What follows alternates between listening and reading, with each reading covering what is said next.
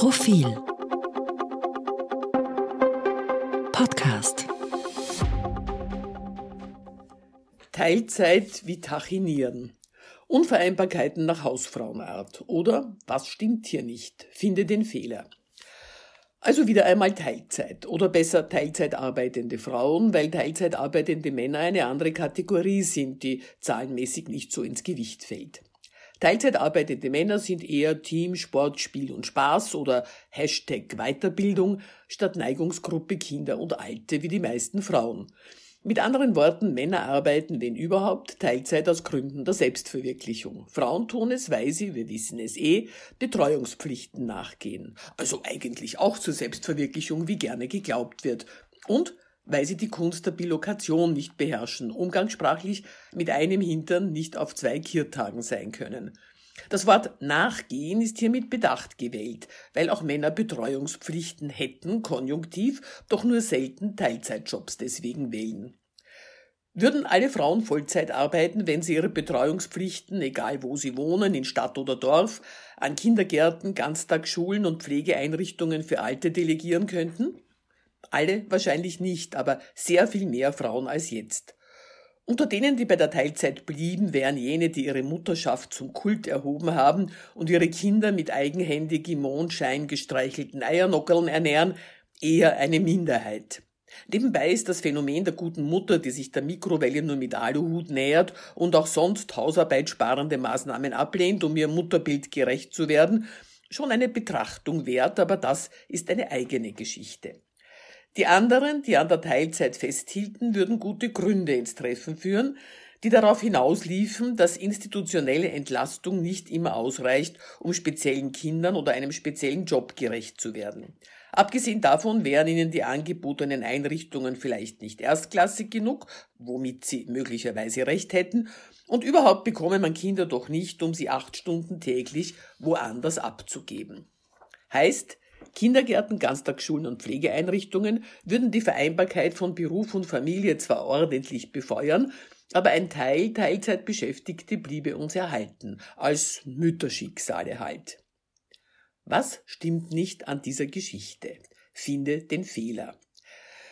Der erste Fehler steckt in der Konstruktion ihrer Betreuungspflichten. Die Teilzeitfalle schnappt nämlich dann zu, wenn die Fürsorge für Nachwuchs und Altvordere ganz selbstverständlich den Müttern und Töchtern oder Schwiegertöchtern zugeordnet wird. Aber Kinder haben auch Väter und gebrechliche Alte auch Söhne.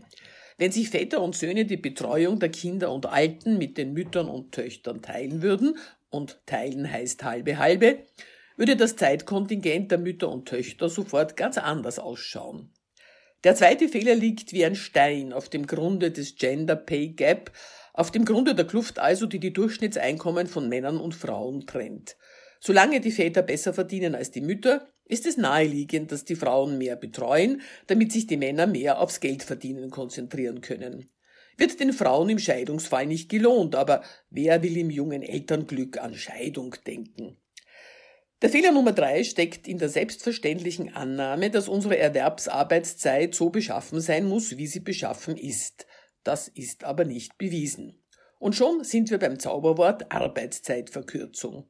Sie würde den Erwerbstätigen mehr Zeit für die Familie lassen und das Verweigern von halbe halbe als faule Ausrede entlarven. Eine Reduzierung der Arbeitszeit ohne Lohnkürzungen wird auch tatsächlich diskutiert und das ist gut so. Ich bin alt genug, um mich an Zeiten zu erinnern, da die Einführung des freien Samstags von konservativen Kreisen als Beginn des Weltuntergangs gesehen wurde. Hat sich nicht bewahrheitet, wie wir wissen. Das lässt den Schluss zu, dass auch eine neuerliche Neugestaltung der Work-Life-Balance machbar wäre. All das ist im Prinzip kein Geheimnis. Trotzdem wurde in der jüngsten Debatte zu diesem Thema von den Teilzeitarbeiterinnen wie von einem Tachiniererclub gesprochen, dem man Benefits entziehen müsse. Die Welt, in der Unvereinbarkeiten nach Hausfrauenart und sowas Banales wie Kindergärten eine existenzielle Rolle spielen, ist vielen Verantwortungsträgern in den lichten Höhen der Entscheidungsetagen halt ziemlich fremd. Ein immer wieder vorgebrachtes Argument stimmt allerdings. Teilzeitarbeit birgt in einem hohen Maß die Gefahr der Armut im Alter in sich. Wer weniger einzahlt, kriegt am Ende weniger heraus. Das wiederum trifft freilich nur dann zu, wenn die Pensionskassen ausschließlich von den Beiträgen der Erwerbstätigen gefüllt werden. Aber muss das so sein? Schon steht ein neues Zauberwort im Raum, das bei sensiblen Gemütern zur Schnappatmung führt. Ich spreche es daher nicht aus, sondern deute lediglich an, dass es mit Vermögen beginnt und mit Steuer endet. Ein Gedankenexperiment. Nur so.